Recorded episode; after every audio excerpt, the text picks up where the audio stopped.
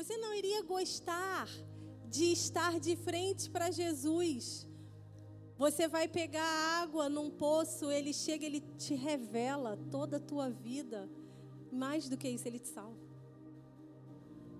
E Lázaro saindo de dentro de um túmulo depois de quatro dias. Você não ia gostar de ver um povo numa dificuldade tremenda para descer uma pessoa pelo telhado e Jesus, calma, levante. Eu iria amar. E os discípulos, eles viram tudo isso. Mas quando eles pediram algo a Jesus, eles pediram para aprender a orar.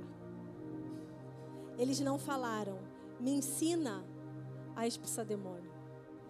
Me ensina a ressuscitar morto. Me ensina a, sei lá o que mais. Os discípulos falaram, Senhor, nos ensina a orar, assim como João fez com os discípulos dele. Por que que os discípulos fizeram isso? Toda árvore frondosa, quando você bate o olho nela, ela é linda, sim ou não? Mas toda árvore tem uma raiz que ninguém vê. E os discípulos, nesse, nesse momento, eles discerniram. Eles estavam diante da árvore da vida, Jesus, o mais top de todos, e eles viram aquela árvore frondosa, cheia de frutos, mas eles olharam para a raiz. Eles sabiam que o que sustentava a vida de Jesus era a oração. Eles conseguiram discernir e eles falaram: Pai, nos ensina a orar. Nós precisamos aprender a orar, porque se a gente aprender a orar, a gente ressuscita morto. Se a gente aprender a orar, a gente vai curar as pessoas, a gente vai expulsar os demônios, a gente vai ter palavra de sabedoria, a gente vai ter palavra de conhecimento, a gente vai profetizar, a gente vai poder ajudar as pessoas. Mas antes disso, nos ensina a orar. Os discípulos, eles entenderam e isso é surpreendente, porque eles sabiam pedir. E às vezes a gente não sabe pedir. Eles sabiam que aquela vida pública de Jesus tinha um fundamento: comunhão com Deus através da oração. Tudo que todo mundo via tinha uma resposta. Sabe quando você quer explicar muitas coisas com uma coisa. Faz isso. Para a vida de Jesus, cara, inexplicável. Como que esse cara faz isso? Como que ele dorme na casa de pecadores? Como que ele salva pessoas? Como que ele ressuscita morto? E a gente, ah, tá, deve ser por isso, deve ser por aquilo. Mas aí tem uma coisa, uma única coisa que resume tudo isso que se eu e você aplicarmos nas nossas vidas, a gente vai conseguir fazer o ápice, que é vida de oração, comunhão com Deus. Os discípulos entenderam esse lugar. E depois de, de ler essa passagem, eu quero ler mais quatro. Lucas 5,16. Anota e preste atenção depois, se você quiser, eu mando o esboço da palavra para você. Marcos 1, 35, Mateus 14, 23 e Hebreus 5, 7. Lucas 5, 16 diz assim: Ele se retirava para lugares desertos e ali orava. E aqui nesses versículos você vai ver o segredo de Jesus. Marcos 1,35. De madrugada, ainda bem escuro, Jesus levantou-se, saiu e foi a um lugar deserto e ali começou a orar. Mateus 14, 23. Tendo-os mandado para casa, subiu ao monte para orar em particular. Ao anoitecer, ele estava ali sozinho. Hebreus 5, versículo 7. Nos dias de sua vida, com grande clamor e lágrimas, Jesus ofereceu orações e súplicas àquele que podia livrá-lo da morte. E tendo sido ouvido por causa do seu temor a Deus. Hebreus aqui está dizendo que as orações de Jesus elas eram ouvidas porque ele temia Deus. Ele se retirava. Era de madrugada, ele estava indo estar com o Pai. Ele despedia as multidões e ele ia ter com o Pai. Ele orava, ele clamava, ele buscava com lágrimas, com orações e com súplicas. Jesus se aproximava do Pai através da oração. E o propósito é estar com o Pai. O propósito é estar com o Pai. O propósito é nos aproximarmos do Pai. Essa aqui não foi a forma como Jesus orou no Getsemane, lá na frente de todo mundo. É a forma como ele orava todos os dias. Uma coisa é o que você derrama no público, outra coisa é o seu secreto. Dificilmente você vai conseguir sustentar uma vida pública. E ele sustentava com Deus. Jesus sabia disso. E ele sustentava a sua vida pública, porque nesse momento era necessário que a vida dele fosse pública. Ele passou 30 anos no anonimato. Nesse momento ele precisava se tornar público. E ele, opa, é a oração. É a, é a comunhão com o meu Pai que vai sustentar a minha vida. E os discípulos discerniram isso. E, Pai, nos ensina a orar. Nos ajuda. Se você se sente perdido na oração, pede para o Pai: Pai, me ensina. Até o final dessa conferência, eu vou mostrar para vocês muitas formas. Amanhã nós vamos aprender muitas formas de orar.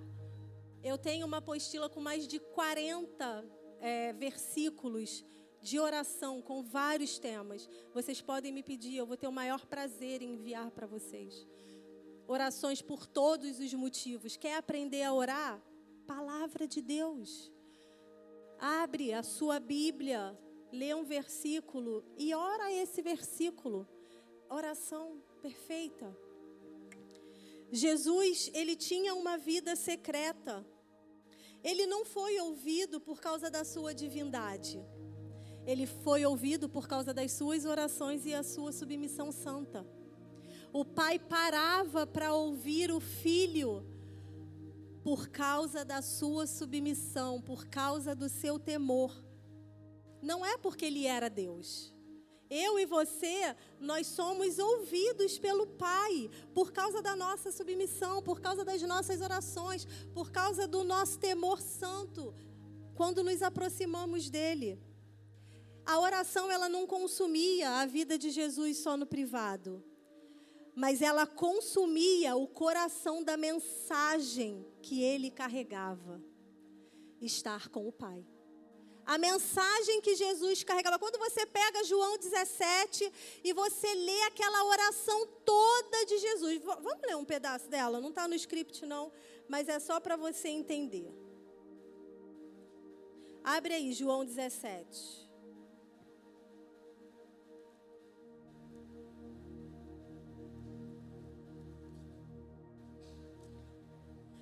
João 17 tem a oração sacerdotal de Jesus e diz assim: Pai, é chegada a hora, glorifica o teu filho, para que o filho glorifique a ti.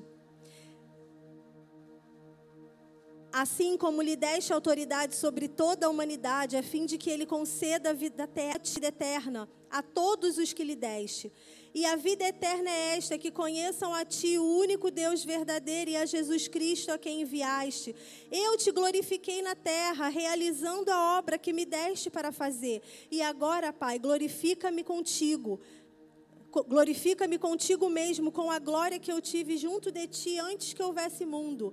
Manifestei o teu nome àqueles que me deste no mundo eram teus, tu os deste a mim e eles têm guardado a tua palavra.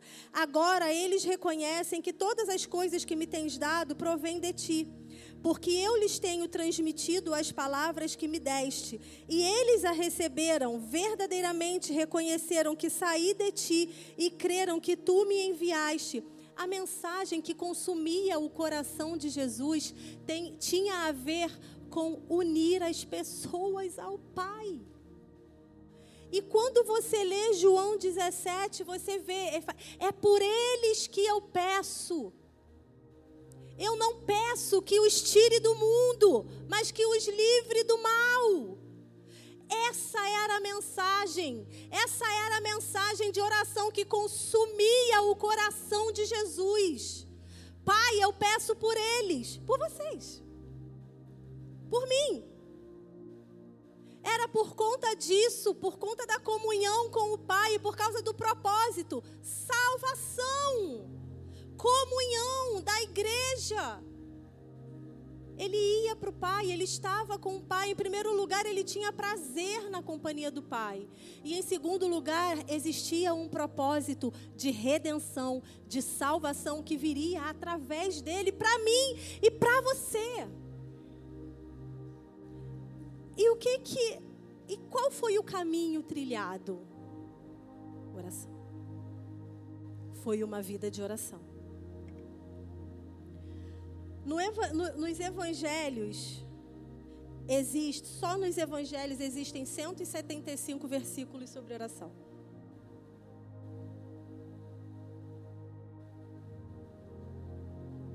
Os evangelhos são quatro livros. Eu tinha somado ontem, mas eu esqueci quantos capítulos são. Se alguém for rápido aí, soma 28 com Mateus, com 16 de Marcos, 24 de Lucas e 21, eu acho, de João. Dá quanto? Pô, gente. Hã? 28 de Mateus, 16 de Marcos. Estão somando? É, Lucas 24, João, acho que são 21. 89?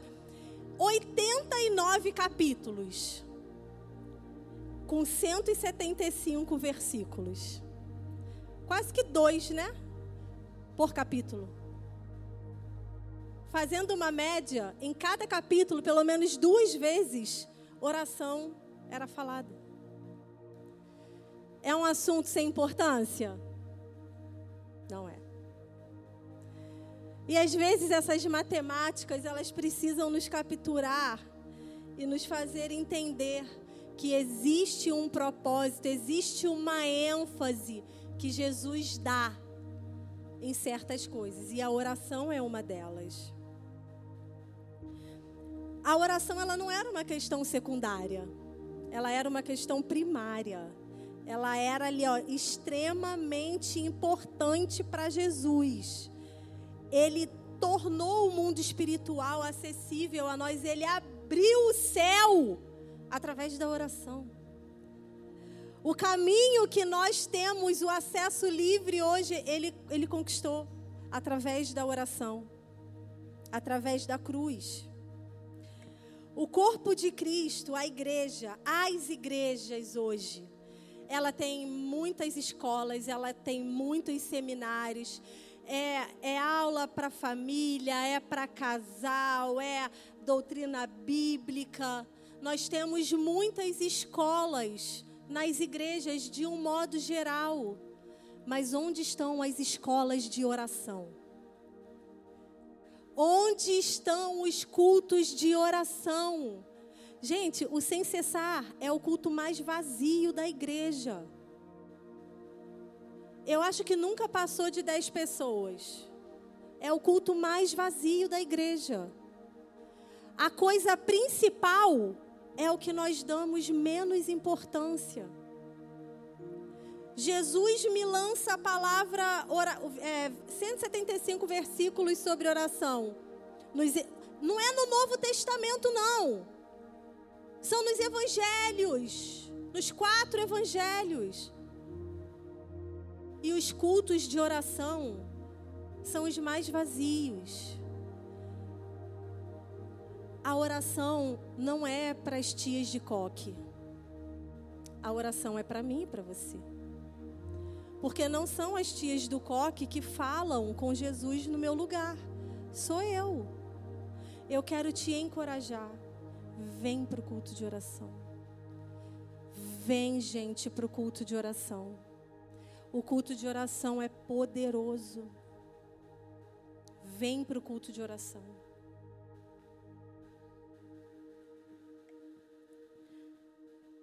Onde estão os líderes? E quando eu falo de líderes, eu não estou falando de uma pessoa que entrou numa igreja e fez um curso e se tornou um líder. E hoje carrega o título de um líder. Eu estou falando de um líder influenciador Quantos aqui são influenciadores? Levanta a mão. Era para todo mundo estar tá com a mão levantada. Quantos aqui são influenciadores? Eu vou te dar uma nova oportunidade. Amém. Você não é um líder porque você carrega um título. Você é um influenciador e aí você acaba ganhando um título de líder. Mas não é isso que te faz. O que te faz é ser uma influência. Onde estão os líderes que vão fazer com que as suas próprias vidas sejam um apetite para os perdidos? E eu não estou falando com os 60 líderes e pastores dessa casa. Eu estou falando com todos vocês.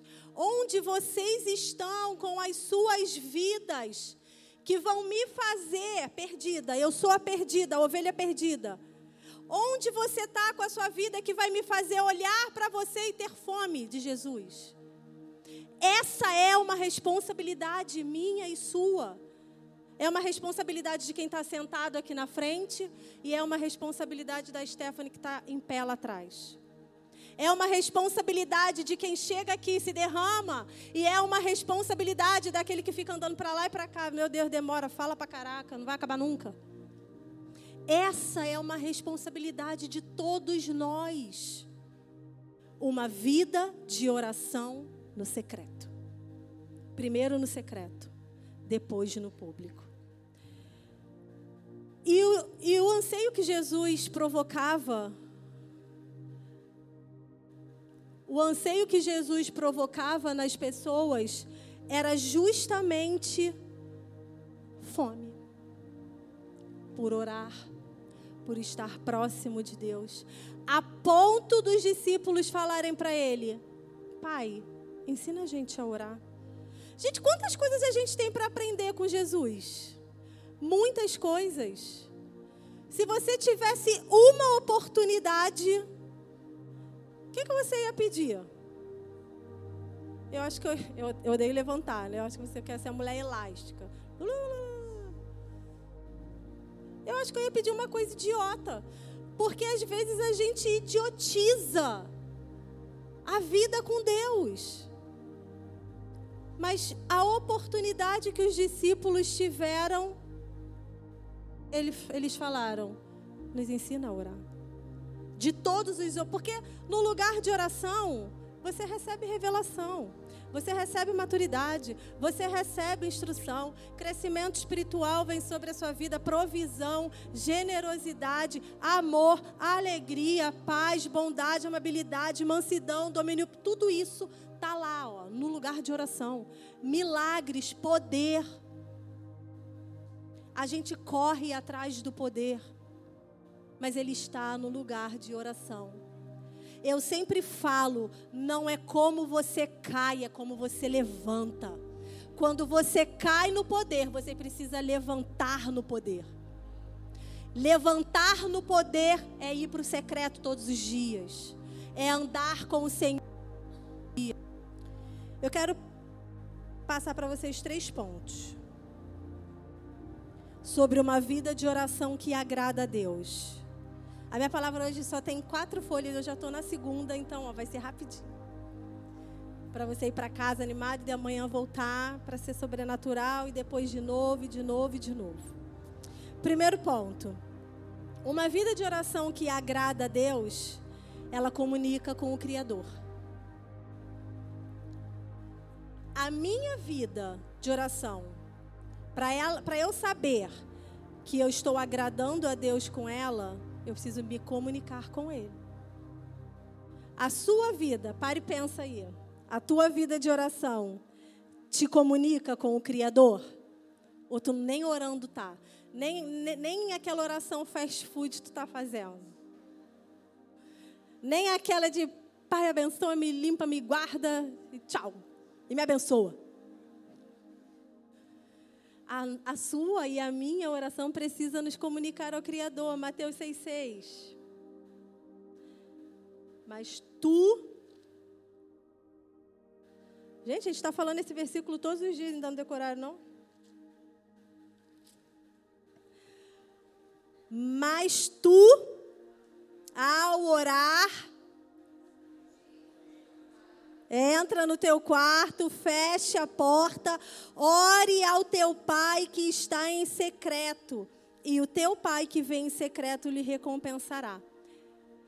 Quando você faz isso aqui, quando você entra no quarto, fecha a porta, ora ao pai, você está comunicando com o Criador, não está? Sim ou não? Essa é uma vida que agrada a Deus. Ela comunica com o Criador o final do só isso já é maravilhoso, mas a parte B do versículo diz: "E o seu pai, que está em secreto, te recompensará". Se fosse só a primeira parte já seria uau.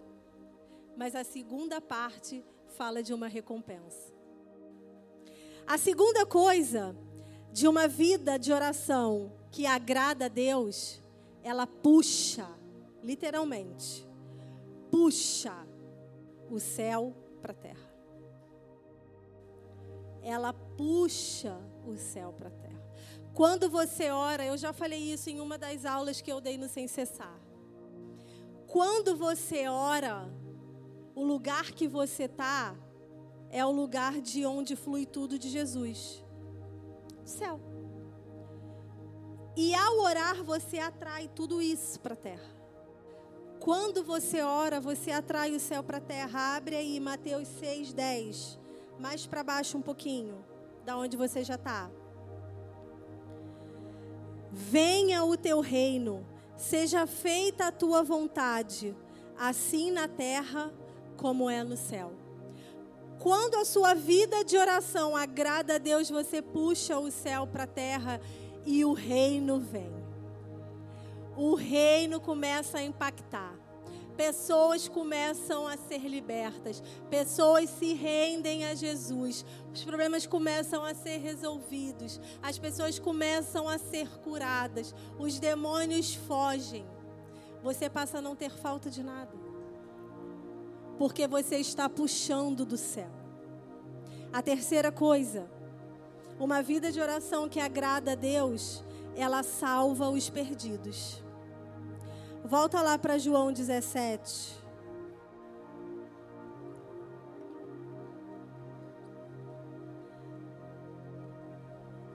Versículo 14.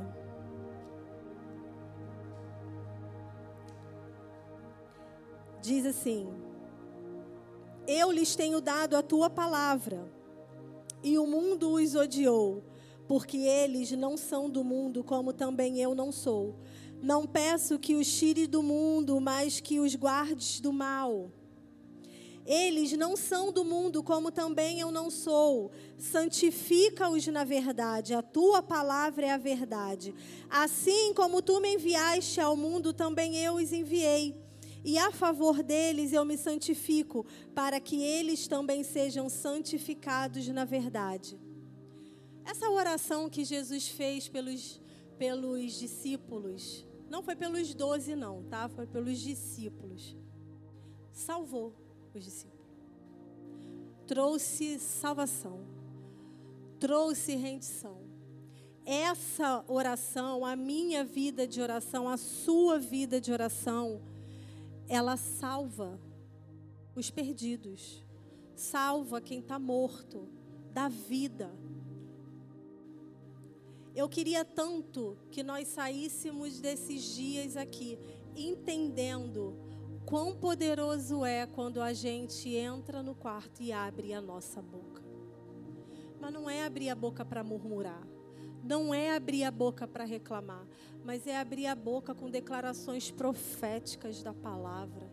Você não sabe o poder e o valor que isso tem. Quantas vidas são arrancadas do inferno por causa do teu joelho dobrado, por causa da tua mão estendida, por causa do teu corpo rendido no chão. vidas são libertas através de mim e de você. Quando Jesus começou a ensinar sobre oração, ele criou uma fundação antes. Vai para Mateus 5. Jesus ensina sobre oração lá em Mateus 6, certo? Sim ou não?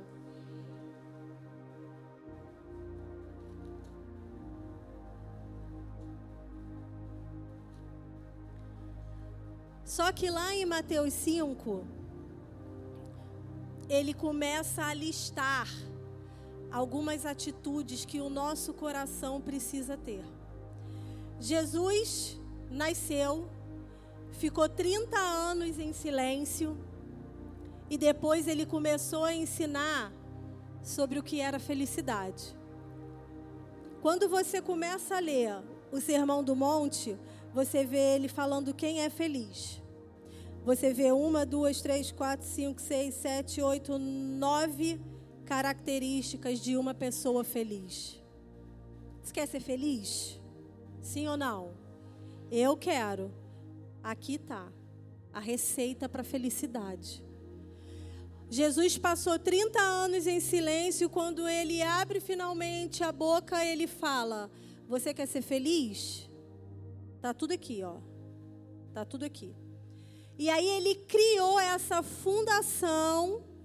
Depois ele falou sobre ser sal e luz, ele falou sobre a lei, ele falou sobre a ira, ele falou sobre o adultério. Quando ele chega lá em Mateus 6, já mais ou menos no meio do sermão, ali já tinha uma fundação para a vida de oração.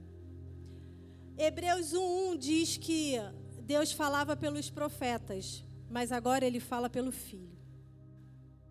Quando o filho abriu a boca, depois de 30 anos de silêncio, ele falou sobre a importância da oração. Eu não estou dizendo que tudo que foi falado antes não era necessário ou importante, muito pelo contrário, nos, nos levou até esse ponto aqui. Mas daqui em diante uma chave é virada. E a oração, ela ganha uma certa notoriedade necessária para mim e para você. A prática da oração nos leva a lugares inalcançáveis naturalmente. A oração ela está no topo da lista de Jesus.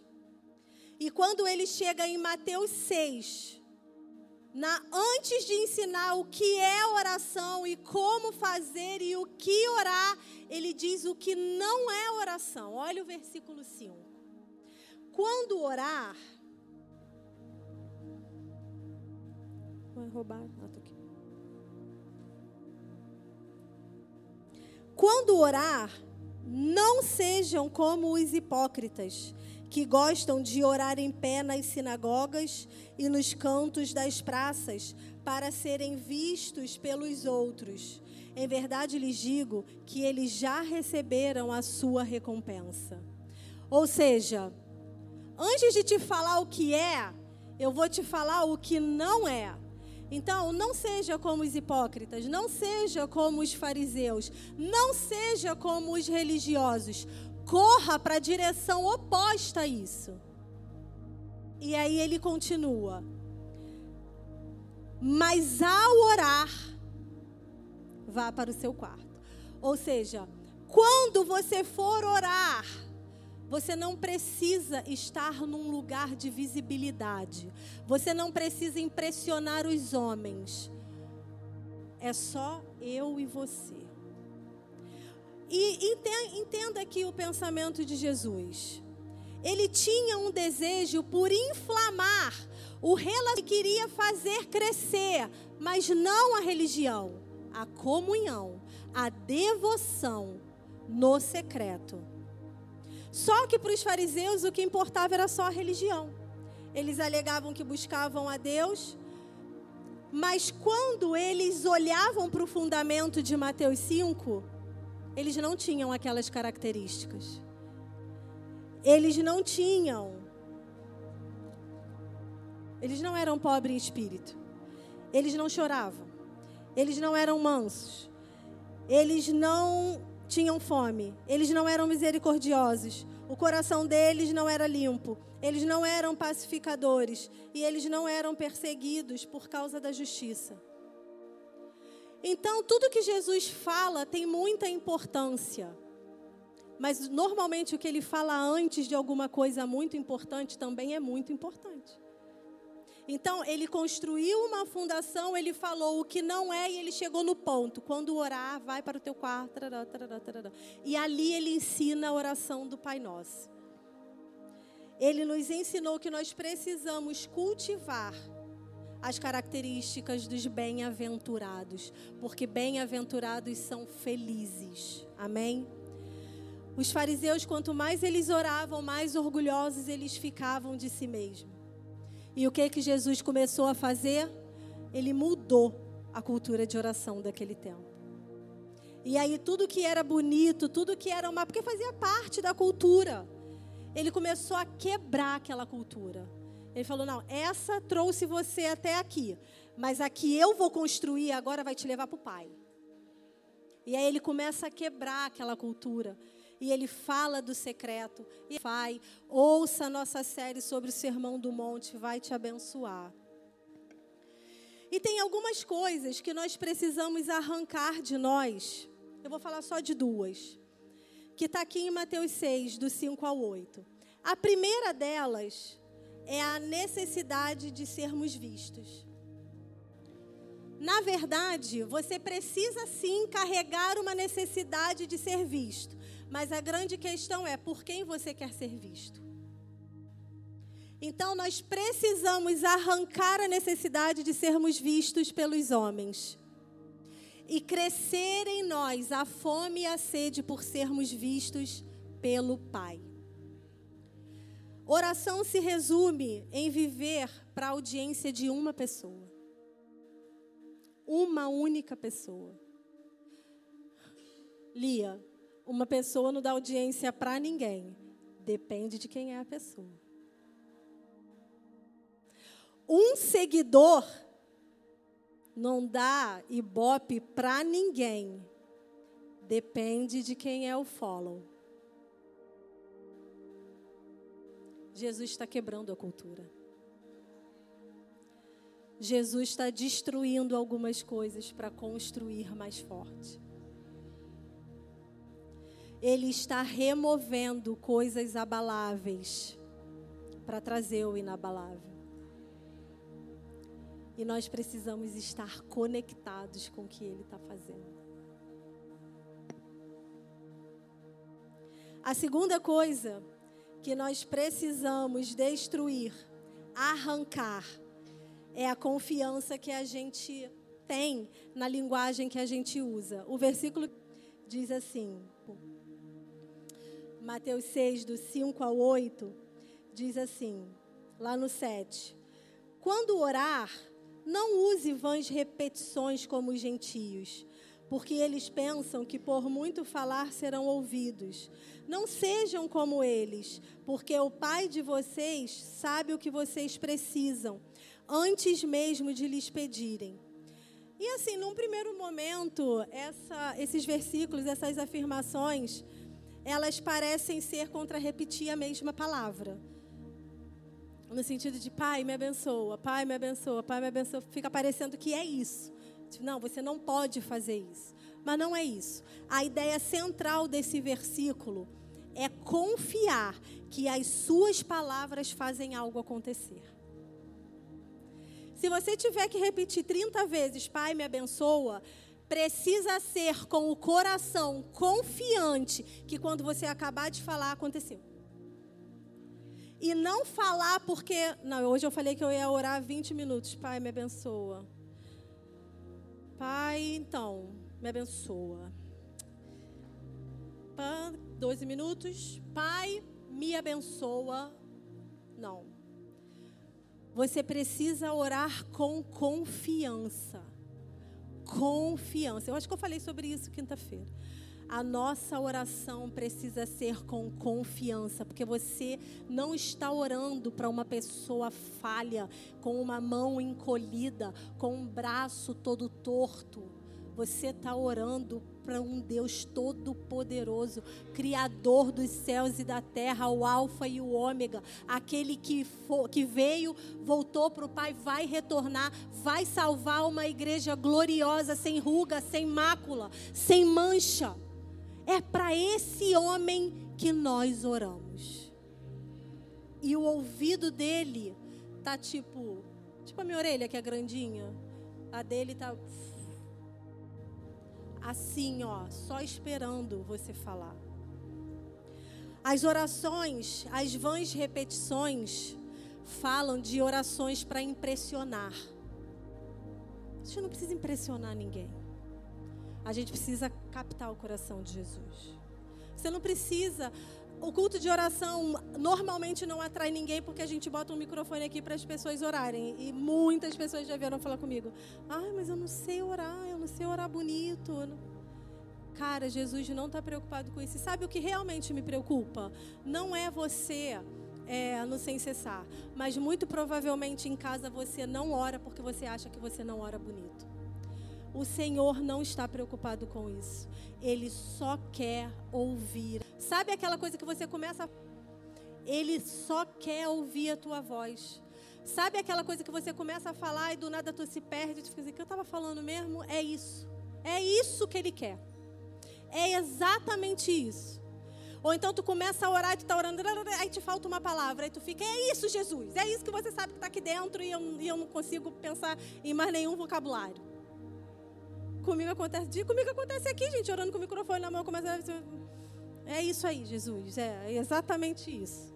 Que eu não sei nenhuma palavra para expressar, mas olha, Deus, é isso.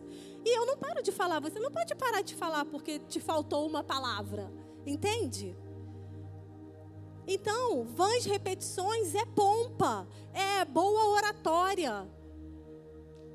Cara, tu, tu vai pro inferno com a tua boa oratória se você não tiver um coração rendido. Desculpa. Eu estava tentando ir bem, gente.